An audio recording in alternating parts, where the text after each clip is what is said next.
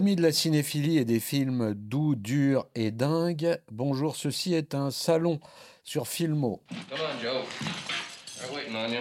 Clint Eastwood, qui est une sorte de Gary Cooper psychotique, ce qu'on va essayer de développer dans cette émission, en tout cas c'est mon avis. Mais vous êtes là pour me contredire, chers amis. Il y a monsieur Charles Nemes. C'est moi-même. Qui est présent avec ses lunettes et sa cinéphilie et son regard sur la mise en scène des films.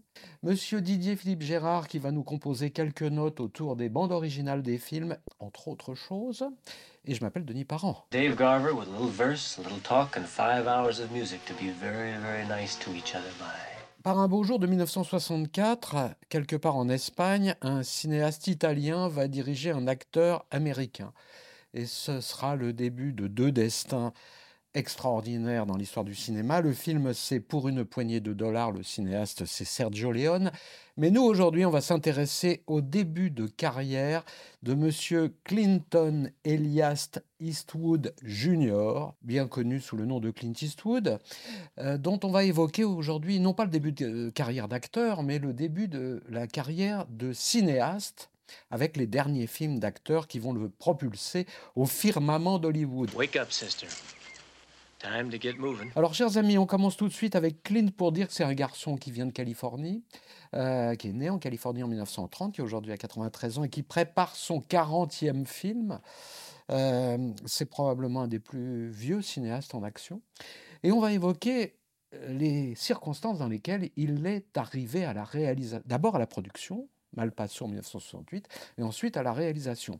Charles Nemes, mon ami, Malpasso, pourquoi Malpasso Alors Malpasso, c'est le nom d'une crique euh, qui est pas loin de chez lui, à, Carmel by the Sea, en Californie, où il, a- il habite, où il a habité jeune et où il habite euh, désormais. Et euh, on raconte que, alors c'est difficile à vérifier, que euh, comme euh, en espagnol, ça pourrait dire, ça, voudrait dire mauvaise passe, c'est ce que lui aurait dit son agent quand il a décidé d'aller faire le film de Sergio Leone contre l'avis de son agent, en disant euh, ça va être Malpasso. Et donc il a nommé sa maison de production euh, Malpasso euh, pour ces deux raisons. En tout cas, la géographie qui est assurée et, et- l'autre est plaisante. Donc conservons les deux. Mais D'ailleurs, dans sa carrière, il y a quand même la présence d'une culture hispanique. Outre le fait qu'il vient de Californie, euh, euh, il y a euh, cette histoire de, la culture du western avec Poncho, Sergio Leone qui n'est pas hispanique mais qui tournait en Espagne. Enfin bref, il y a quand même quelque chose de latin dans la carrière de Clint Eastwood. Didier Philippe Gérard, racontez-nous quand vous avez découvert Clint Eastwood et comment. Mais je l'ai découvert, comme vous venez de le révéler à l'instant, euh, grâce à Sergio Leone, euh, en, en- voyant le premier euh, film de leur collaboration, en l'occurrence pour une poignée de dollars. Et j'avoue qu'entre le film et l'acteur, j'ai été totalement séduit. Charles, pareil? Oui, pareil, parce que le- le- en fait, il était connu aux États-Unis pour une euh, série de télévision euh, de western qui s'appelait Rawhide, oui. dans laquelle euh, il, elle interprétait un second rôle qui est devenu petit à petit un premier rôle, euh, ce qui lui a valu d'être remarqué par Sergio Leone et avoir ce- cette proposition qu'il a eu le nez d'accepter contre, con- contre l'évidence. Et donc, cette série, elle n'est pas passée à la télévision française dans mon souvenir d'enfant. Donc oui, c'est les, c'est les- les films de l'homme sans nom, donc euh, les, trois Sergio Leone, que personnellement j'ai découvert un peu tard, parce que j'étais dans une phase de mon adolescence où j'avais quelques mépris pour le western. Et ça m'a réconcilié avec le western, comme beaucoup de gens, je crois, à l'époque. Enfin, le, western spaghetti a sauvé le western américain, d'une certaine façon. Euh, et euh, mais je pense qu'on en parlera plus tard. Ce qui est si extraordinaire, c'est que euh, c'est ces trois films qui vont lui valoir son statut de superstar international, alors que lui-même était réticent par rapport même au travail qu'il avait fait, et que dans un premier temps, il a essayé de se départir de cet apport pour finir par le revendiquer, c'est-à-dire qu'il y a une adéquation, comme vous le dites, entre l'acteur, les capacités de l'acteur qui ne sont pas surabondantes, On en reparle. et le genre et le ton qui tout d'un coup font que euh, l'ajustement euh, touche à la perfection. Il y a quelque chose dans la, je disais tout à l'heure, Gary Cooper psychotique, euh, la formule vaut ce qu'elle vaut, mais il y a quelque chose dans le hiératisme de Clint Eastwood qui perpétue la légende du western et la fige. Et moi, ce qui me frappait quand j'ai découvert les, Eastwood, les, les Léon, c'est que l'homme sans nom avait toujours ce fameux cigarillo que Sergio Leone lui avait imposé parce qu'il ne fume pas et qu'il détestait ça. Il détestait la fumée du cigare et le fameux rictus qui va devenir la marque emblématique de Clint Eastwood, ce, regard et, cette bouche en travers était lié au fait qu'il détestait le cigare et la fumée du cigare qu'on lui imposait. C'est ce que la légende raconte. Mais... la légende raconte aussi que c'est lui qui a apporté le poncho de, de Californie et que ça c'était une idée à lui. Mmh et les bottes. La légende raconte que les bottes qu'il a portées euh, sur euh, euh, le, premier Léon, il les a gardées dans tous ses westerns toute sa vie jusqu'à Unforgiven. Didier Philippe Gérard, puisqu'on parle de tout ça, il est temps d'évoquer un film de Don Siegel, Sierra Torrid en 1970. un des rôles importants de Clint Eastwood, la star, mmh, mmh, mmh. avant que Clint Eastwood ne devienne cinéaste. Et je vous laisse dire quelques mots de ce western. Le euh, cow-boy euh, incarné par euh, Clint Eastwood va sauver la vie d'une jeune femme. Et cette jeune femme bah, s'avère être une bonne sœur, une nonne. You're a good man. All my life, I will pray to the Virgin to protect you from harm. Jesus Christ. And I will also pray that for all your life, you have what you desire. What the hell's a nun doing out here? Ils vont rester ensemble pendant que lui euh, est en train, de, est en route pour aller euh, euh, euh détruire un fort euh, oui, ce qu'on fait communément dans, l'Ouest. C'est son boulot. Mm. Et euh, euh, il se trouve qu'elle va l'aider et qu'ils vont former une espèce de tandem absolument C'est un body movie féminin et crucifixesque. voilà. Et alors, on parlait de Clint Eastwood, mais il se trouve que sa partenaire, la nonne, c'est la sublime Shirley MacLaine. I am not intoxicated. Well, you ought to be. It's a hell of a lot of whiskey before breakfast. My faith in God will turn it to water le moment est venu peut-être de, rappeler l'importance du western dans toute la carrière de Clint Eastwood, parce que c'est ça qui va en faire une grande star hollywoodienne, ce à quoi il n'était pas du tout préparé et ce dont il doutait. Oui, mais parce que il faut se souvenir que dans les années 60, le western américain est en train de en tout cas il a perdu de sa superbe, on n'est plus dans les années 50 triomphantes, que Rawhide c'est une série de télé, donc euh, la télé c'est une grosse industrie aux États-Unis, mais ça n'a pas tout à fait l'aura euh, du cinéma, comme euh, chez nous à diverses époques. Et que donc, quand, quand il va rejoindre Léon, pour faire des westerns avec un Italien en Espagne, euh, c'est comme aller faire un film de science-fiction avec des Suédois euh, en Suisse. Enfin, ça n'a pas grand sens en plan de la carrière. Ça va avoir un succès phénoménal en Europe et dans le monde, et dans un premier temps, pas aux États-Unis, mais il va se retrouver avec un statut euh, marchand qui est que il rapporte beaucoup d'argent, même en dehors des États-Unis. En tant que ça suffit. Donc à partir de, à partir de là, il, il, il devient parce que les, studios sont opportunistes. Je veux dire, il, devient euh, un héros de western américain saupoudré de parmesan, si je puis dire. Et, et euh, Sierra Torrid, ça, euh, ça doit beaucoup à l'esthétique de Léon. Ça doit dans, le cadrage, le costume, la forme du chapeau le fait que ça se passe au, Nouveau-Mexique. Euh, pardonnez-moi, je vous interromps, et le fait que la musique soit signée d'Ennio Morricone. Voilà, donc, donc on, est, on, est dans, le même paquet. Euh, donc c'est un cousin, euh, ce film, un cousin germain d'Eléon, avec un peu moins de mystère et un peu plus, une comédie un peu plus, un peu plus constante et mmh. explicite, mais c'est très très cousin. Et là, à partir de là, ou en tout cas dans cette période-là, il devient bah, l'homme qui euh, valait des millions de dollars. Donc, euh, mmh. donc tout d'un coup, des millions de dollars. millions de dollars de plus. Voilà, et pour voilà. Et à partir de là, euh, je reviens à Malpasso, c'est-à-dire qu'il fait une chose qui ne se fait pas du tout à l'époque. 1968, la création de Malpasso. Donc il, il, crée une maison de production dans laquelle il est le seul actionnaire. Alors, il y a un président, machin, mais il est le seul actionnaire, donc il a de l'autorité, une autorité complète sur sa maison de production qui coproduit les films qu'il fait comme acteur, ce qui lui donne une influence inédite à Hollywood sur euh, le scénario, le réalisateur et euh, le reste, le reste du casting. Et donc, c'est euh, sur cette prise en main de son destin d'acteur qui va asseoir, pas longtemps après, le début de sa carrière de réalisateur. Tell me when to hold my breath. Dear God help this no good atheist to shoot straight.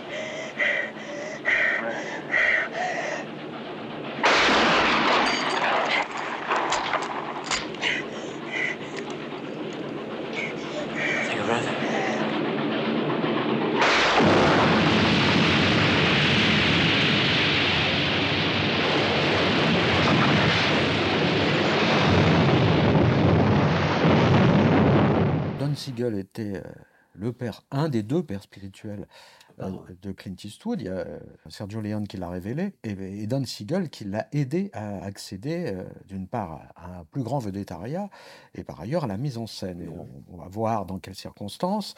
Don Siegel qui avait 18 ans de plus que Eastwood, donc une sorte de père spirituel ou de très grand frère, et avec qui il a eu une grande euh, amitié et une, grande solidarité. Ils vont tourner cinq films ensemble, et je vous propose de, parler maintenant de, des proies. Don Siegel 1971, donc à cette époque où Clint Eastwood est vraiment une des valeurs, une des valeurs importantes euh, du star system hollywoodien. Euh, les proies, c'est, alors en quelques mots, c'est un, faux western. Euh, c'est un vrai film psychologique. C'est un peut-être un film d'horreur qui ne dit pas son nom. Are you tired, Mr. Yank? Help me. C'est un film en tout cas très à part dans la carrière de Don Siegel, qui considère que c'est son film préféré. En tout cas, il- c'est son film préféré, euh, dans une carrière assez euh, éclectique mais assez brillante, sur laquelle on reviendra éventuellement. Euh, ça raconte quoi? Ça raconte, euh, pendant la guerre de sécession, l'histoire d'un soldat yankee blessé euh, qui est recueilli par une institution féminine où il n'y a que des, une C'est un femme pensionnat de jeune un fille. pensionnat de pensionnat. jeunes filles, euh, dirigé par, euh, j'allais dire Géraldine Page, mais enfin une femme qui est jouée par Géraldine Page, qui est donc euh, une sorte de mère supérieure, car la religion est assez présente. On est dans un sud très, très superstitieux, très religieux, etc. Et il y a des tas de jeunes femmes en dessous. Et une petite fille qui va recueillir euh, le soldat yankee, détesté par toutes ces femmes, un parce que c'est un soldat, deux parce que c'est un yankee, et trois parce que c'est un homme. Tro- Trois raisons, évidemment, pour qu'elle en soit extraordinairement fascinée et attirée. Donc le film euh, fonctionne sur euh, le fait qu'on veut tuer cet homme tout en voulant le sauver. Ou, enfin, l'hésitation presque cornélienne de ces femmes, c'est est-ce qu'on le livre, est-ce qu'on le sauve, ou est-ce qu'on le tue? Et le film est complètement construit sur ces ambivalences permanentes et avec une charge sexuelle considérable. Donc je vous laisse réagir à ça, car je sais à quel point vous êtes attirés par les charges sexuelles dans les films, bande de vieux cochons. Euh, euh, vous avez dit la sexualité, mais c'est en fait c'est la fascination qu'il exerce sur ces jeunes femmes. euh, et, Sexuelles. et- et il est absolument euh, superbe, disons-le. C'est Clint Eastwood. Et en même temps, il va en jouer. Et c'est là où le personnage, contrairement aux stars de western euh, d'avant, euh, qui était blanc-bleu et absolument immuable. Là, il est bleu. Là, il est. euh, Ça change un peu parfois, dirons-nous. Et euh, il est aussi euh, très louche. C'est une crapule. C'est une crapule. C'est un pillard. Et, il en profite. ouais. Et, et- et il profite de son charme et de la fascination qu'il exerce sur ces jeunes filles pour les séduire et euh, essayer de les euh, prendre complètement euh, à revers. How long have you been at the school? Since I was 15. Seven years. Except for Sunday church, I've, I've rarely been away from the school grounds for all those years. I wonder if sometimes you don't think of yourself as a sleeping beauty in the castle, waiting for a prince to free you with a kiss. Ce qui est intéressant, c'est que on le découvre blessé, avec le, le- le- le- le visage euh, plein de poudre, parce qu'il a, il a, il a pris du feu, une explosion, etc. Les, les femmes le récupèrent, le, nettoient, le soignent, le, mettent au lit. Pendant une longue partie, euh, longue partie du film, il va, il, va, il va boiter, il va marcher avec euh, des béquilles et en chemise de nuit. Mhm. Je veux dire, alors à un moment donné, il se fait raser, c'est-à-dire qu'il progresse vers, euh, vers, vers une acceptabilité euh, charnelle euh, plus raisonnable. Et on le voit dans son activité de soldat yankee par des flashbacks où, qui, qui viennent contredire euh, la, version, la version héroïque qu'il donne de, de, de, de- de sa blessure. Mm. Et on s'aperçoit en fait que c'est pas un courageux, c'est un opportuniste. Je pense qu'on peut spoiler parce que l'intérêt du film n'est Oui, pas là. L'intérêt du film est dans la relation avec les femmes. Donc, le- donc en fait, il leur ment. Mm. Il leur ment en permanence et il joue de l'une contre l'autre et la troisième, c'est-à-dire que euh, euh, la séduction et la consommation est ouverte et possible avec au moins trois d'entre elles. Euh, je, ça, je ne vais, pas- rentrer dans les détails de la confusion. Et donc, ça va créer euh, des jalousies, des rancœurs entre les femmes. Donc, il est duplice sur son passé militaire, Mm. duplice sur ses relations euh, affectives et sensuelles possibles avec, avec les trois femmes. Et euh, donc, c'est pire qu'un anti-héros, c'est un A-héros, Ouais, euh, c'est-à-dire A privatif, quoi. C'est-à-dire que c'est une. Avec cette belle gueule et avec le costume hypothétique euh, du Yankee, c'est une autodestruction du personnage mythique. Et ça va. Ça va, on va s'apercevoir qu'il y a la même chose dans d'autres euh, dans d'autres westerns mais il y a aussi ça aussi dans son premier dans son, dans son premier long métrage, ce qui fera dire à un moment donné que euh, qu'il sera qu'il va lancer une suspicion de masochisme éventuel, mais c'est pas un masochisme intime, c'est un masochisme de personnage. C'est-à-dire Mhm. que Oui. c'est que dès lors qu'il prend la main, euh, il, il est attiré par des films où il détruit Oui, où, son où- image. où il détruit l'image qu'il a l'image cinématographique qu'il a amenée là. Mm. Et là, Ah. c'est tout à fait singulier quand même. Ouais, ouais, ouais. En réalité, il détruit, on aura, on aura peut-être l'occasion euh, par incident d'en parler, mais il détruit l'inspecteur Harry, qui sera un de ses plus gros succès et qui en fera une sorte d'incarnation de la droite républicaine américaine, de la justice. euh, de la justice, et pas de la justice, de la justice euh, euh, De à la Charles. Bronson, Oui, c'est-à-dire expéditive, euh, d'une certaine forme d'injustice en réalité. Well, you see, ma'am, I'm a Quaker, and I don't carry weapons in the battle. I carry bandages. In my company, we were fighting in this thicket. There was this wounded rebel officer who was trying to crawl away from the fire which was gaining on him. My duty was to stay with my men, but my ethics wouldn't let me. I carried that reb to safety. That's when I got shot. Oh. Now, of course, my conscience does bother me because I should have stayed with my own troops.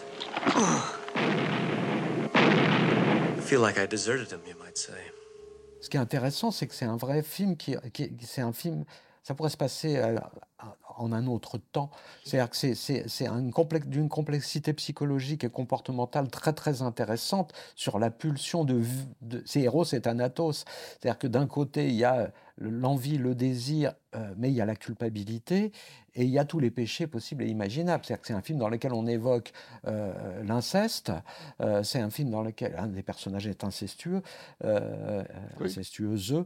On évoque la, la sexualité dans toutes ses formes. On évoque le viol, on évoque le racisme. on évoque le est- Oui, il y a encore un, aspect que j'ai oublié peut-être, c'est le lesbianisme. C'est-à-dire qu'il y a l'inceste, il y a le lesbianisme, il y a, il y a- il y a le- la, la- la multiplicité des partenaires. Enfin, le film est, très sadien en fait. voilà. Et tout ça est inscrit dans le fait que ce sont des ennemis politiques, Mm. puisqu'il est du Nord et qu'elles sont oui. du Sud, de Oui. manière, de manière extrêmement patriotique. Euh, Mais on comme vous dites qu'on aurait pu mettre ça, ailleurs, on aurait pu mettre ça euh, en, en Espagne, euh, Oui. la guerre en civile. 36, voilà. Ouais. Euh, Mm. Alors après, puisque Don Siegel va avoir une si grande influence sur lui, sur lui metteur en scène, euh, il faut considérer comment, la façon dont le, dont le film est tourné, et c'est très très troublant parce que c'est un film dans lequel il y a des moments de grâce inouïe, il y a des moments d'efficacité visuelle très très forte, et puis des espèces de paresse du temps avec euh, un coup de zoom sur un détail pour faire un effet qui est presque un effet de série B. Oui, parfois ça surligne alors que c'est pas nécessaire. Alors que c'est pas nécessaire. Donc, donc, est-ce que c'est un manque de confiance? Est-ce que c'est un, un- un- un rapport à la série B? Euh, C'est très très curieux parce que c'est, au fond, c'est un film qui ne devrait pas être.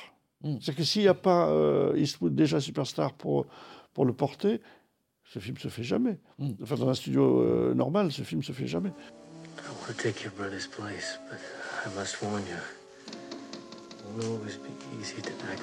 I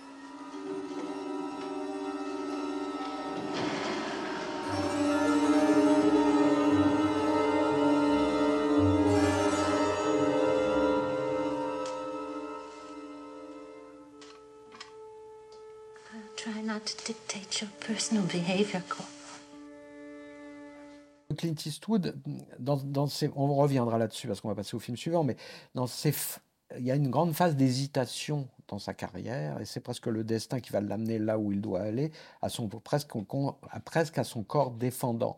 Très beau corps. Mais c'est un fantasme de musicien qui l'habite au départ. C'est un bon pianiste. C'est même une des bonnes choses qu'il aura faites, qu'il aura étudié dans sa vie. Ce n'était pas un grand, un, un très bon élève, euh, y compris en art dramatique. Euh, c'est les circonstances qui l'ont amené là où il est. Mais c'était un bon pianiste. C'est un Et pianiste. c'est une famille de musiciens, puisque Tout à fait. Son euh, père est son- trompettiste voilà. à l'origine. Je fais bien la trompette. Oui, oui, hein. très bien. ouais. Et, et- et- et et parmi ses enfants, euh, il y a un très bon musicien, un très bon pianiste de jazz, qui sera aussi d'ailleurs au générique de ses films plus tard. Donc, euh, euh, et dans la musique qu'il aime, il y a une Le musique jazz, tout particulièrement, c'est le jazz et la musique noire. Et ça, ça nous permettra de revenir sur un des aspects de la personnalité de Clint Eastwood, dont on sait que Inspecteur Harry aidant, euh, il est ciblé comme une, en tout cas dans les années 70-80 dans la critique, comme un homme de droite, voire d'extrême droite républicaine. Mais à côté de ça, c'est un homme qui a- abhorre le racisme. C'est un homme qui a toujours eu une grande passion pour la musique noire, qu'il a, auquel il a rendu hommage, y compris dans des documentaires. Et on se souvient qu'il a fait un grand film sur Charlie Parker qui s'appelle Bird. Bird. Voilà. On reviendra sur ces contradictions de, de- de- Mais on peut y revenir avec le film suivant. donc, Absolument. euh, où, là, euh, la musique est euh, quasi essentielle, puisque le thème du film, qui s'appelle donc Un frisson dans la nuit, euh, le thème du film, tout tourne autour de la musique et euh, avant tout autour d'une chanson, d'un thème d'Errol Gardner qui s'appelle Misty et euh, qui est devenu un tube de jazz euh, planétaire. Avant de parler du film, deux mots sur Gardner et- pour les jeunes générations qui ne le connaissent pas. un pianiste, euh, surtout pianiste euh, solo, euh, qui faisait des récitals euh, où il jouait du piano, euh, mais tout seul, non accompagné. Et il a un, Un groove. un- groove, tempo et euh, une, une musicalité en même temps absolument euh, exceptionnelle. Et Misty est devenu son Un standard, tube, ouais. disons-le. Et il se trouve que euh, euh, là, notre ami Clint Eastwood, dont c'est le premier film comme metteur en scène, euh, donc il a choisi également le thème de ce premier film. Et euh, euh, bah, le thème, c'est un, c'est un disc jockey, c'est un, un programmateur de- de- d'émissions euh, à la radio et euh, où euh, il communique avec les auditeurs qui lui téléphonent, qui l'appellent pour réclamer des standards. Mhm. Et il y a une, une femme qui l'appelle régulièrement pour lui demander de jouer Misty. D'où le titre. D'où le titre initial, Play Misty for Me. Voilà. Et, Et le il film se se- trouve qu'il va croiser euh, cette, euh, cette femme euh, euh, qui va euh, le draguer et euh, euh, ils vont commencer à avoir une petite aventure ensemble, mais il va rapidement se rendre compte que tout bascule car elle est totalement dingue euh, dans tous les sens du terme. Where will I see you? I'll give you a call. Dave, you're funny. How's that? If you want to keep playing these games, okay, but they're really not necessary anymore, not for me. Hey! People trying to sleep here. People trying to talk here. How'd you like to tell it to the law? How'd you like to go screw yourself? Hey, take it easy. Guy's just trying to sleep, that's all. You're right. It's a terrific morning. Why be selfish with it? Alors, Un frisson dans la nuit, le titre français, nous sommes en 1971, c'est donc, comme vous le disiez Didier, comme le premier film euh, réalisé par Clint Eastwood. Donc c'est c'est- c'est le, début de la grande aventure, le début des 40 œuvres qu'il va signer. Et euh, évidemment, cette œuvre, mais je vais donner la parole à Charles pour la commenter, euh, cette œuvre va à contrario déjà de ce qu'on pouvait attendre de Clint Eastwood en tant que metteur en scène d'une part, et en tant que personnage incarné de l'autre. Alors je vous laisse commenter euh, tout cela, mon, mon cher ami. Alors, il souhaite, euh, il souhaite réaliser. euh, Universal n'est pas fou à l'idée de le laisser réaliser. Ils acceptent, parce qu'il il, euh, il accepte lui-même de ne pas être payé comme réalisateur. Euh, il a toujours dit qu'il trouvait que les films étaient euh, surfinancés, euh, mal organisés, euh, notamment sur la kermesse de l'Ouest. ça avait duré, le, je sais pas quoi, le tournage avait duré trois mois alors que deux auraient suffi. Tout ça l'agace. Il, il dit Je ne suis pas pingre, mais je ne vois pas pourquoi on devrait dépenser de l'argent qu'on n'a pas besoin de dépenser. Donc il part sur un tout petit budget. Donc ce n'est pas un western, donc c'est une histoire qui se passe. euh, Contemporaine, qui se passe chez lui. qui se passe à Carmel. Il demande de tourner à Carmel et pas à Los Angeles parce qu'il tourne dans son coin, parce qu'il connaît les gens, parce qu'il faut pouvoir s'arranger des choses. Pour revenir à une chose qui a été dite tout à l'heure sur le racisme, il confie le, le rôle du copain de disc jockey avec lequel il alterne un acteur noir dont le nom m'échappe à la seconde, mais donc il y a une sorte de camaraderie John et- d'égalité. Euh, il confie un caméo pas mineur, c'est de patron de bar à Don Siegel, euh, Donald Siegel à l'époque sur les génériques, donc euh, son Qui est très quasiment- bon acteur, au demeurant. qui est un bon acteur. Et euh, donc ce, ce personnage, euh, beau gosse, dragueur, euh, homme à femme, qui en a plusieurs, qui, qui à un moment où il a envie un petit, petit peu de se ranger et de récupérer son ex principal, parce que c'était principal, se trouve face à cette femme qui, qui fait une fixette euh, surabusive sur lui et qui va le manipuler. Enfin, c'est une sorte de harcèlement, disons-le, Ah ouais. dont il est la victime tout le long du film, en se débrouillant pas très très bien pour s'en sortir. Et après, je ne raconterai pas le reste de l'histoire. Donc, on est comme dans les proies, la différence que ce n'est pas là, là, c'est pas un escroc, c'est un, c'est un brave mec, mais euh, mais c'est un mec qui se fait avoir. Quoi. C'est-à-dire qu'il se fait avoir, et puis et en plus, il a toujours une espèce de scrupule, c'est-à-dire qu'il pourrait arrêter la chose en passant à un degré de, vi- de violence supplémentaire. Mm. Mais euh, il n'y va pas complètement parce qu'il a une sorte d'empathie, euh, il sent qu'elle souffre, etc., etc. Donc en ça, il est l'anti-inspecteur Harry aussi. Euh, donc c'est une double destruction de, de, de l'héroïsme qui, qui, est, qui, est assez- qui est quand même assez intéressante. Et le film est ultra de son temps, si je puis dire. Why didn't you take my call? What does it say that I gotta drop what I'm doing and answer the phone every time it rings? Do you know your nostrils flare out into little wings when you're mad? It's kind of cute. Come on, Evelyn, I gotta go. I'd love a Coke. Not tonight. I gotta get to the station. No, you don't. Hey, you're talking to number one fan. You don't work tonight. Alors pour, pour envoyer un film peut-être plus récent pour ceux qui l'auraient vu parce qu'il a eu un grand succès, c'est Liaison fatale. C'est sur le même principe, c'est-à-dire sur la destruction d'un homme par une femme qui est psychotique, c'est-à-dire qui est totalement possédée par une passion sexuelle amoureuse et, et- et- et qui, quand on- elle se voit euh, un peu rejetée, euh, euh, passe à l'acte, c'est-à-dire euh, euh, décompense, comme on dit euh, chez les psys, et, se laisse aller à des violences, etc. Mais l'intérêt du film de, Play Misty for Me, c'est que Eastwood, et ça, ça va être intéressant dans sa carrière aussi, ne se laisse pas aller à un film de genre. Même s'il y a à un moment effectivement de la violence, des scènes qui sont construites sur l'angoisse, etc. Mais c'est pas Hitchcock. D'abord, il n'en a pas encore l'habileté, euh, loin de là. Mais ce qui l'intéresse surtout, c'est le mécanisme psychologique. Et c'est là que c'est int- intéressant, parce qu'entre les proies et euh, un frisson dans la nuit, il joue un homme qui est victime des femmes.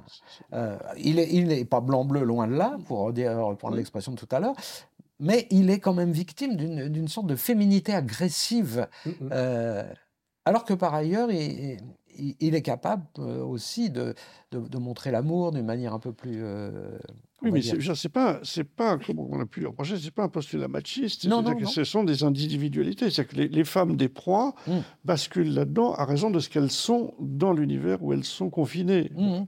Et, et dans le cas de dans le cas de oui, le personnage euh, le personnage de la harceleuse, c'est quelqu'un qui euh, qui débloque psychologiquement, alors que l'autre est totalement euh, normalement euh, aimable euh, et I raisonnable. really miss this place. I missed you. You'd do me a big favor if you didn't say things like that. Why's that?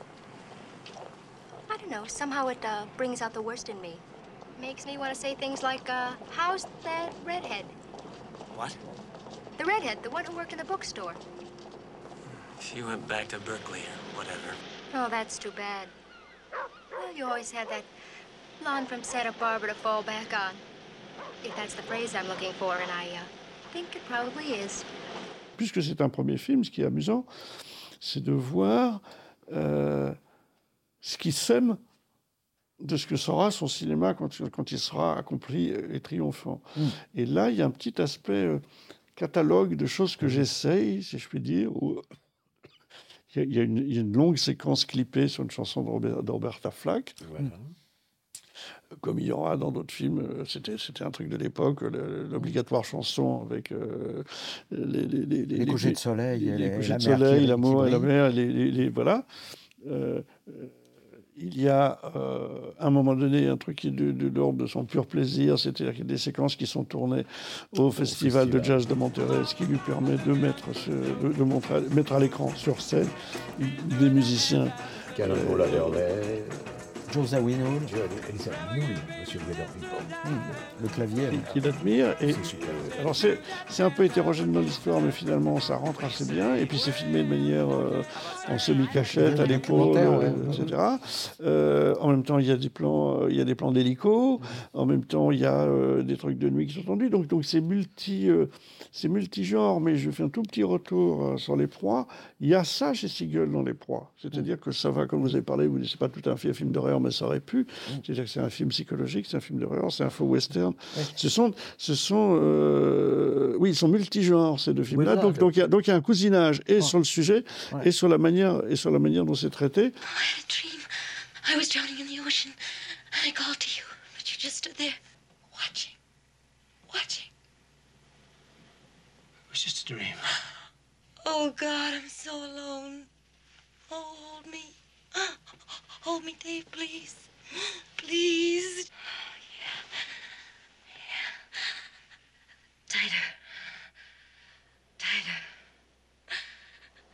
Don't let me go. Don't let me go.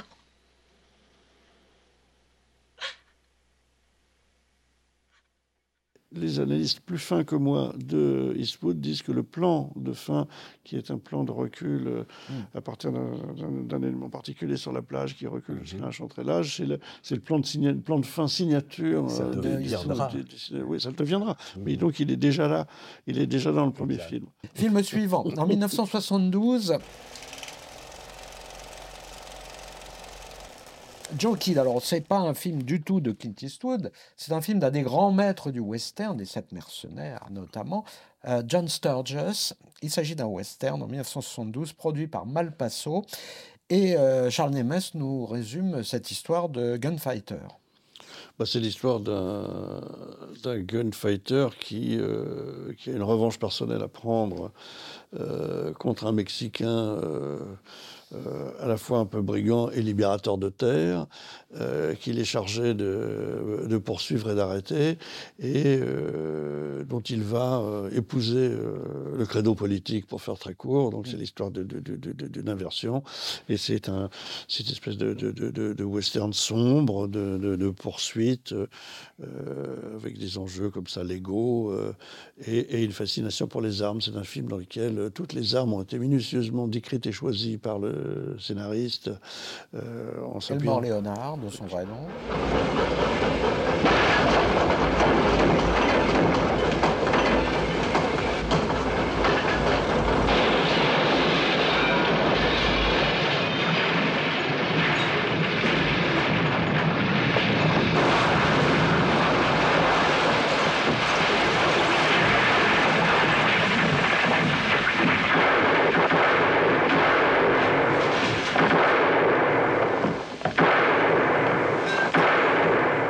Réalisé par John Sturges, qui est plutôt euh, en fin de carrière à ce moment-là, qui, semble-t-il, vient un peu cachetonner, et d'après ce qu'on raconte, beaucoup biberonné. Et, et ça se passe mal, et donc ça, ça rouvre la porte à l'interventionnisme de, de, Clint, déjà, déjà devenu réalisateur une fois, et, producteur. Et donc, le, donc, donc le, alors le film est un peu bancal, mais il est pour le coup euh, intéressant pour Clint acteur.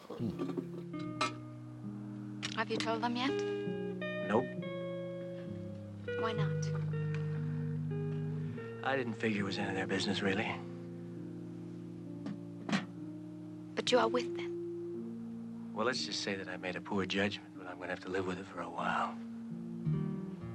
Enfin, pour les Clint Eastwoodiens ou Eastwoodistes, euh, il y, a, quand même à fureter, il y a à comprendre. Ah, il y a du charme. C'est le premier scénario de Elmore Leonard qui est plus connu comme euh, euh, romancier, notamment de western entre autres, mais qui va beaucoup. D'abord, c'est un mec de Auckland, comme Clint Eastwood, donc c'est un voisin, ce qui les rapproche.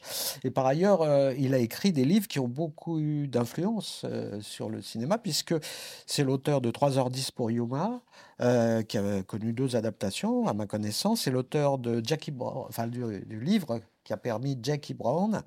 Entre autres, donc, il a commis quelques, quelques, quelques œuvres qui ont une importance dans le cinéma. Now the question I'm asking is, where's? I don't know him. Lamar?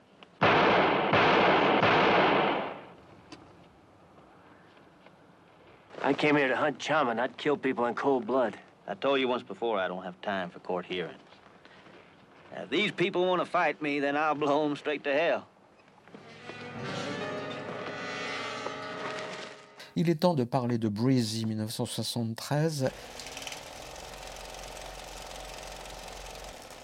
Qui est un film important, euh, enfin important, euh, rétro important si j'ose dire, puisqu'il a été redécouvert, euh, découvert par les cinéphiles français, qui l'ont ramené à, la surface, puisque c'est un film qui a été un échec sanglant, tragique, qui n'a pas, quasiment pas été distribué par Universal, qui n'y croyait pas, qui ne l'a pas développé, qui ne l'a pas promu, et il est sorti que dans une salle en France. Le film ne coûté pas bien cher, mais n'a pas rapporté grand-chose. Et pourtant, il est assez euh, culte, si j'ose dire. Vous descendez en ville, monsieur? Euh, Oui, mais... Alors moi aussi. C'est un film qui est très réputé euh, parce qu'il montre un, un Eastwood euh, délicat, tendre, et d'une certaine manière, c'est une sorte de préconition de ce que, ce que sera sur la route de Madison, bien plus tard, qui sera un énorme succès. Sauf que c'est le premier film dans lequel Eastwood, réalisateur, ne joue, pas. Voilà. Donc, en quelques mots, c'est euh, bah, l'histoire d'un monsieur qui est une sorte de bourgeois euh, dépassé par la vie, qui un cagénaire, euh, assez riche, agent immobilier, donc qui n'a pas une vie palpitante, même s'il a un compte en banque assez palpitant, et qui croise la route. De la même manière qu'il croise la route d'un chien errant, il croise la route d'une jeune euh, baba cool, comme on pouvait dire à l'époque, d'une jeune hippie qui fait la route et qui a 30 ans de moins que lui, à peu près, et qui est jouée par Key Lance, l'homme c'est William Holden, et c'est une histoire d'amour contre l'époque, contre la morale bourgeoise, euh, contre le temps qui passe, euh, et c'est un film extraordinairement délicat, extraordinairement maladroit, enfin d'une grande tendresse, un peu comme le Clint Eastwood que personne n'a voulu voir en son temps, et qu'aujourd'hui on, s'aperçoit que c'est un grand timide, un, grand amoureux, euh, et, le film est maintenant s'inscrit dans la carrière d'Eastwood comme le premier essai d'une sentimentalité euh, du fils à sa maman dis ça parce qu'il aimait beaucoup sa maman. Il aime beaucoup sa maman qui est disparue depuis, mais puisqu'il l'avait amenée aux Oscars. C'est dommage, dans une belle maison comme ça, tout seul. Je me demande comment vous arrivez à vous débrouiller pour tout faire. J'aime être seul. Ah, je déteste. J'aime trop le monde pour vivre seul. D'ailleurs, c'est le mal du siècle. Les gens ne s'aiment plus assez. Vous croyez que Dieu est mort? Pardon? Dieu, vous croyez qu'il est mort? J'ignorais qu'il était malade. Je vous laisse réagir sur ce film. Alors, il n'a pas joué le rôle alors qu'il le souhaitait parce que véritablement il était trop jeune pour le faire et que si la différence d'âge n'avait pas été euh, flagrante, il n'y avait plus d'histoire. Mm. Euh, ils ont trouvé la jeune Kay Lance euh, à la télévision, euh, qui faisait des petites apparitions. Elle n'a pas eu une grande carrière par la suite, et pourtant elle est bien juste et bien, bien charmante dans ce film. Ah oui. Et, et chez Holden, il y a quelque chose de à la fois buriné, donc quelque chose de l'ordre du vieux beau, parce qu'il il a une sorte de posture corporelle qui est encore très très athlétique et bien tenue, alors que le visage l'emmène un peu plus loin. Mais le personnage euh, fume beaucoup et boit des whisky, donc tout ça est, est justifié à l'intérieur de la chose. Et puis il y a euh, une astuce scénaristique, euh, enfin une astuce, enfin un postulat scénaristique, c'est que le désir premier vient de la jeune fille. Mm. Est-ce que parce qu'elle est sur la route, parce qu'elle n'a pas de famille, parce qu'elle cherche l'image de l'homme C'est pas très très Elle documenté. cherche un père. Mais c'est une, c'est une inversion du paradigme. Oui, c'est elle la séductrice. et voilà. Et, et- et, euh, donc il y a une sorte d'écho contrarié de La pression dans la nuit. Euh, sauf que là, c'est un film sentimental, c'est un film dans lequel euh, il va falloir que l'amour gagne contre, contre les convenances. Et ce film est surtout intéressant, encore une fois, plus encore que Misty, à mon avis, pour ce qu'il sème de ce que sera la grande carrière de la grande période à venir de Eastwood. Alors, bon, les, les- les Madison County, à l'évidence, mais euh, le rapport aux femmes dans Impitoyable, euh, qui sont euh, des femmes de petite vertu, mais qui sont gracieuses et défendables en tant que femmes. C'est-à-dire que pour quelqu'un qui a la réputation d'un mec de droite, je trouve que il, a, il a beaucoup d'humanité, cet homme-là. Il est plus progressiste, il est plus émotif, il est plus... euh, voilà. Et il y, a- et il y a tout ça, alors avec... encore des maladresses, c'est son deuxième film, si je ne me trompe pas, ou troisième, Troisième. troisième, mais il y a encore des maladresses, encore il, se- encore il se cherche, et là il se cherche d'autant plus qu'il joue pas dedans. Peut-être vais-je aborder un sujet extrêmement délicat. Avez-vous déjà pensé à travailler? Bien sûr, j'ai eu des tas de jobs. Voyons, j'ai été serveuse tout au début, et puis j'ai travaillé dans un grand magasin comme vendeuse. Vous imaginez pas du tout ce que j'ai vendu. Vous avez pas un peu de lait? S'il vous plaît. Au début, vous avez dû me prendre pour une dingue, c'est sûrement pour ça que vous ne m'avez pas posé la question au sujet du travail. Si vous considérez que vous pouvez vivre libre, vous devez être capable de vous assumer. Vous avez voulu ça? Je, je suis un peu, un, peu, un peu moins friand euh, des autres euh, membres de la distribution qui ont des fonctions narratives un tout petit peu euh, caricaturales et utilitaires. Mais on, voilà, on est, on, on est ému tout le long. Donc, euh, qu'est-ce que, quelle, meilleure, quelle meilleure réponse à la Breezy. critique? Breezy, ça veut dire quoi? C'est le courant d'air. C'est le Oui, souffle. ça veut dire venteux, Ouais. mais ça veut dire, dans, un deux- dans une deuxi- deuxième acception, ça veut dire jovial, gai, euh, plaisant. Et c'est le nom que se donne la jeune fille dans le film. C'est à la fois euh, euh, C'est un un état d'âme et une un comportement. Et c'est un diminutif de son nom de famille. Voilà. Si ça n'était pas Edith Alice Breserman, faites-moi signe. Ça y est, ça recommence. C'est à Didier de commenter le- toute la bande euh, sonore. Le, et là, là, Cocorico. Ah bah, Cocorico, évidemment. Euh, Cocorico, et, et surtout, euh, on reste parmi les tout grands, les tout, tout grands. En l'occurrence, nous allons parler de Michel Legrand. euh, Le bien nommé. le tout grand, qui fait, comme d'habitude, une musique formidablement touchante Et inspiré. et, et totalement inspirée, comme d'habitude. Et euh, c'est difficile de, de- de parler euh, de Legrand autrement qu'en que c'est très certainement un des plus grands musiciens de son époque. Oui, alors il y a, y pardon de vous interrompre, mais je- il y a chez Legrand quelque chose qui m'a tout- qui m'a exaspéré à une époque, mais dont maintenant je reconnais que c'est aussi une de ses marques de fabrique, c'est qu'il y a une sorte de joie, il y a une sorte Oui. d'enthousiasme, de, ce qu'il était lui-même d'ailleurs dans sa manière d'être, euh, une sorte de personnage un peu euh, démonstratif, comme ça, souriant, euh, Très euh, allègre. Très- il y a une très- sorte d'allégresse dans la musique de Legrand. Totalement.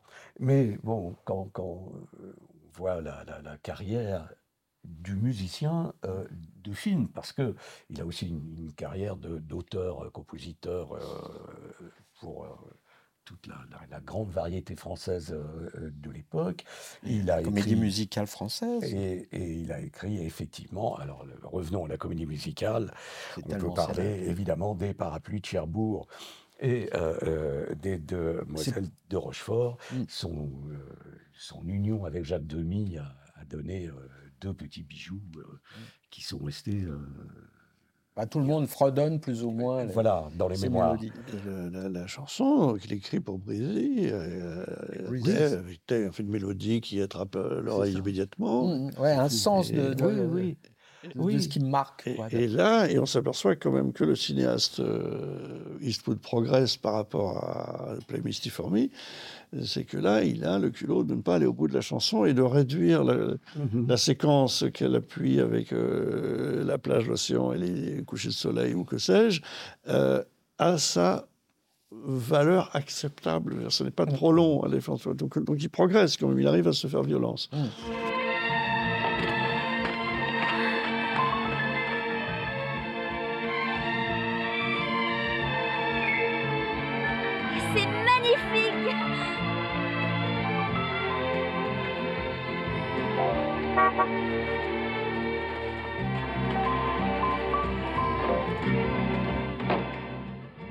Michel Legrand, euh, euh, qui va aussi euh, travailler aux États-Unis sur quelques films, dont un film qui va marquer également et musicalement l'affaire Thomas Crown Mm, mm. Avec Faye Dunaway et Steve McQueen. et Steve McQueen. Qu'est-ce que je voulais vous dire? Le film est intéressant parce que aujourd'hui on, est, on vit une époque un petit peu délicate dans les relations amoureuses, hein, avec, qui remet en cause un certain nombre de, comportements patriarcaux. Et le film est intéressant dans la mesure où il, raconte une époque qui ne pensait pas pareil, c'est-à-dire que là il y a une sorte d'évidence dans la bouche de cette jeune fille que euh, l'amour et le sexe le film est très érotique. hein. Enfin, il y a beaucoup d'érotisme dans le cinéma d'Eastwood, mais à cette époque, c'est vrai qu'on déshabille beaucoup les jeunes femmes. Euh, ce qu'on peut déplorer, puisqu'on ne déshabille pas les jeunes hommes, mais bon, peu importe. Euh, il y a quelque chose du mouvement hippie qui tarde encore dans le cinéma d'Eastwood, alors qu'il est déjà presque dépassé. On est en 73. Eastwood n'a jamais eu les cheveux longs.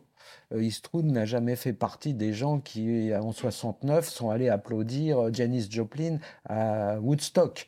Euh, par contre, il met en scène dans le film, et peut-être de manière un peu caricaturale, mais quand même, des bourgeois qui ont des, euh, enfin, la middle class américaine, qui est à la fois raciste, mais raciste anti-beatnik, c'est-à-dire que qui- c'est les crasseux. Ils sont Mhm. crasseux euh, parce qu'ils s'habillent euh, de manière un peu exotique, parce qu'ils font un peu la route, parce qu'ils ont les cheveux trop longs, etc. Et là encore, on a l'ambivalence de Eastwood, c'est-à-dire qu'il accepte cette histoire d'amour parce que c'est un séducteur lui-même, même s'il a beaucoup, euh, s'est beaucoup défaussé en tant que séducteur. Il accepte cette histoire d'amour à contrario, il l'accepte parce que c'est la femme qui séduit, il l'accepte parce que c'est la femme qui affirme sa liberté de choix. Et peu importe que ce- cet homme puisse être son père ou son grand-père, euh, ce qui compte, c'est ce qu'il a gardé de cette idée du mouvement hippie, c'est qu'il y a une sorte de liberté de Mhm. mœurs.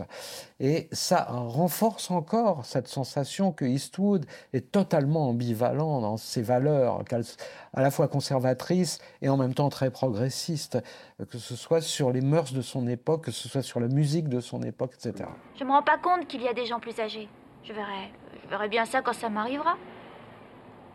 Est-ce que c'est ça que ça te fait, Et dis, t'as l'impression que quand tu te regardes dans la glace, d'oublier tout ce que tu es à l'intérieur Est-ce que tu t'obliges à ne plus vivre parce que ton aspect extérieur n'est plus le même?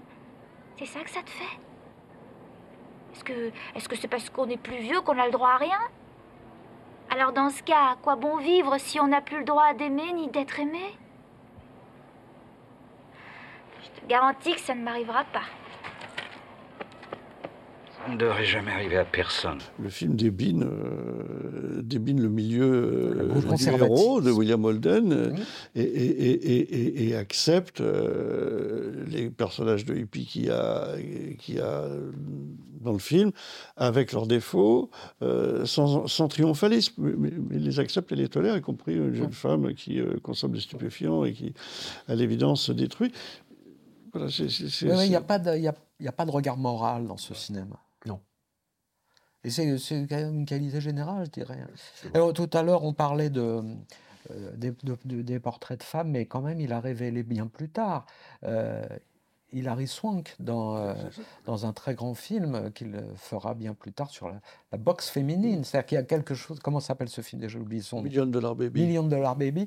Euh, Il y, a, il y a quelque chose de, de la passion pour la, la force chez les femmes, chez Eastwood, quoi, quand Ah oui. même, même si c'est pas encore très présent dans son cinéma, en tout cas chez les actrices qu'il ne révèle pas, euh, puisque Key Lance n'aura pas une très grande carrière, elle non plus, même si elle est magnifique dans ce film.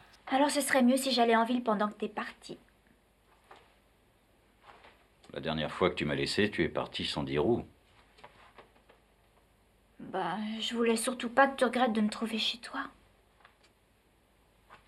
Il y a aussi le fait que le film avait très peu marché. Mais D'où il a- il carrière euh, a posteriori. Il a reproché à Universal de l'avoir quasi pas distribué. Oui.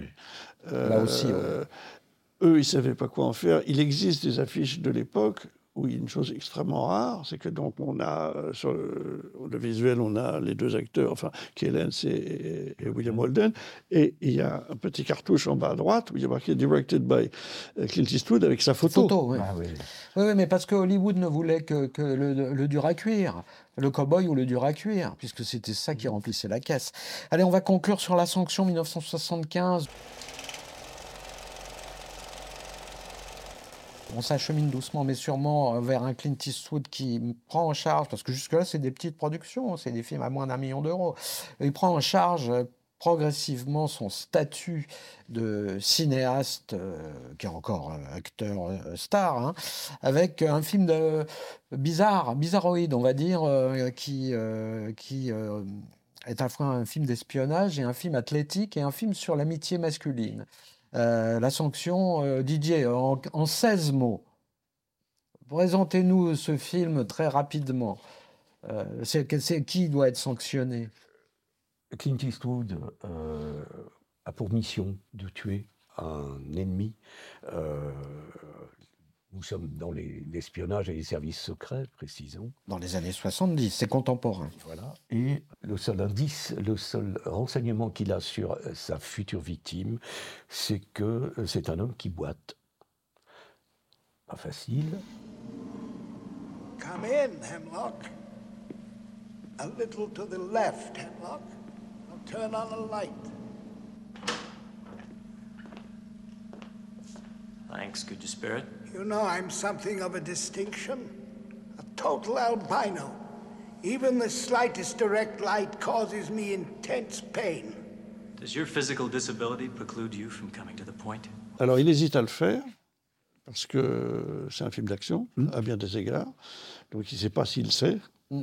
Et donc là, il y a aussi un passage à un cinéma qui, euh, qui nécessite beaucoup plus de technicité, euh, de contrôle et de moyens. Bah, il a proposé à Don Siegel aussi, il me semble. Oui, qui, oui, mais qui, Mm. qui, qui hésite Qui à l'a le faire. conseillé. euh, qui, ne peut pas le faire ou ne veut pas le faire, je ne sais plus. Enfin bref, Bref, il décide de le faire lui-même. Mm.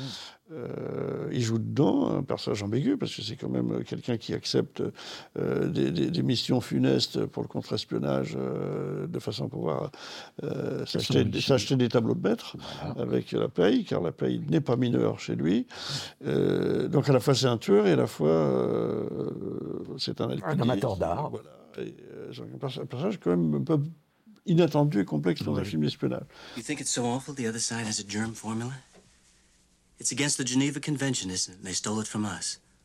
Well, what the hell are we doing with it in the first place? We're not supposed to have one either. And you don't see any difference between their side and our side? Yeah, I see a difference. But as long as we have dragons and popes working for us, how bad can the other side be? Et il y a clairement deux parties dans le film. Il y a la partie de l'entraînement euh, physique, parce qu'il n'a pas fait ça depuis longtemps, qui se passe au- en Arizona, je crois, le monument de Vallée, c'est en Arizona. Euh, donc, est-ce qu'on peut y voir un, un hommage euh, déjà à John, Ford, sans doute Qui était avec Howard Hawks, euh, ses cinéastes favoris. Voilà. Euh, et la partie, euh, la partie suisse sur la guerre. Alors, il y a autre chose, une chose qu'il faut dire qu'à part un, un plan euh, absolument monstrueux, il fait l'ensemble de ses cascades lui-même. Oui, c'est fou. Et qu'il tourne sur la montagne. C'est-à-dire qu'il n'y a pas de studio. Alors, il y a pas, fond vert, ça n'existait pas à l'époque, mais il n'y a pas de studio avec des bouts de parois. On n'est pas chez Hitchcock. Quoi, Non, non, ouais. Et donc, euh, sur le plan. naturels. sur- Des prises de vue très impressionnantes. Voilà, sur le plan, il y a des prises de vue très impressionnantes. Donc, c'est un réalisateur qui s'affirme dans un pan de genre supplémentaire. C'est un interprète qui euh, paye de sa personne. Nous, on a Bebel. euh, ben, lui, il y va, euh, à mon avis, presque plus. Dans ce Ouais, oui, sur parce des parois où il y a Ah plusieurs oui. centaines de mètres d'altitude. Voilà, et puis on voit bien que c'est le vide, et puis il n'y a pas de truc- trucage numérique.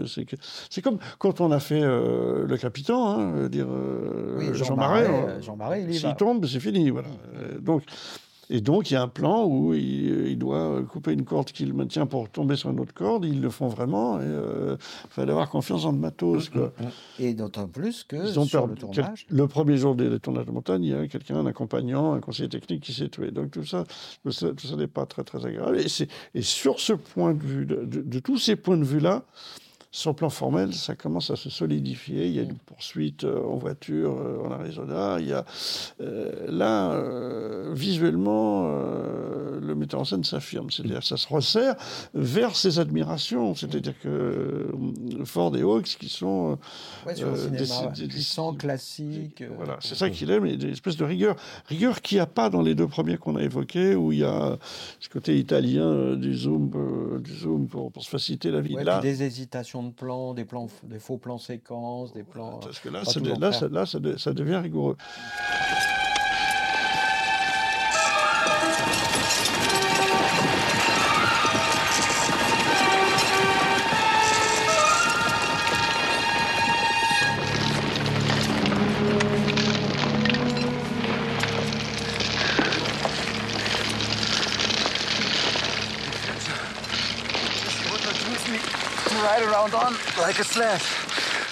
La musique est signée John Williams. C'est-à-dire que Clint Eastwood, il se sera fait plaisir avec euh, euh, les, les- les musiciens qui viennent faire euh, l'illustration euh, de, de- musicale de ces films. Et là, bah, là c'est sans doute un des plus grands de l'époque également. Bien qu'il ne soit pas encore totalement au sommet, mais c'est quand même le compositeur il, il sort, de il- Spielberg. Il sort de chez Spielberg avec, euh, avec euh, Les Dents de la Mer. Il a fait euh, quelques, quelques bijoux. euh, et puis plus tard, il va faire Harry Potter.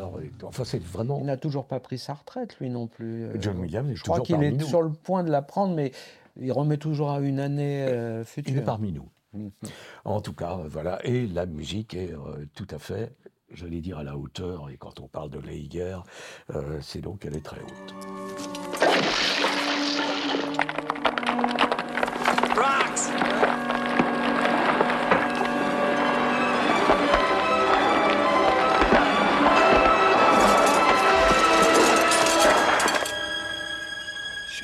Eh bien, chers amis, on va conclure là sur euh, cet épisode Eastwood, euh, la naissance d'un grand cinéaste, euh, avec quelques films intéressants et tâtonnants. Et par la suite, eh ben, si je puis me permettre de citer quelques chefs-d'œuvre, puisque c'est au chef-d'œuvre qu'on mesure l'importance d'un artiste. Je mets Bird dedans, hein, sur l'histoire de Charlie Parker. Un monde parfait avec Kevin Costner sur la route de Madison. hein. Je pense que tout le monde est d'accord. hein. Unforgiven. Ah oui. Grand Torino. Mystic River. Oui. Et même Sully. hein. Et j'en oublie beaucoup, qui aussi auraient peut-être mérité euh, d'être sur un second plan. Clint Eastwood, un grand cinéaste contemporain. On aura fait un petit tour autour de, de, de- de- de Malpasso et de lui-même. Et tout s'est bien passé. Très prochainement, je vous dire au revoir, mes chers amis. Je vous salue bien bas. Et très prochainement, on se retrouve dans un salon qui va parler de quoi? Ben, De cinéma, bien sûr.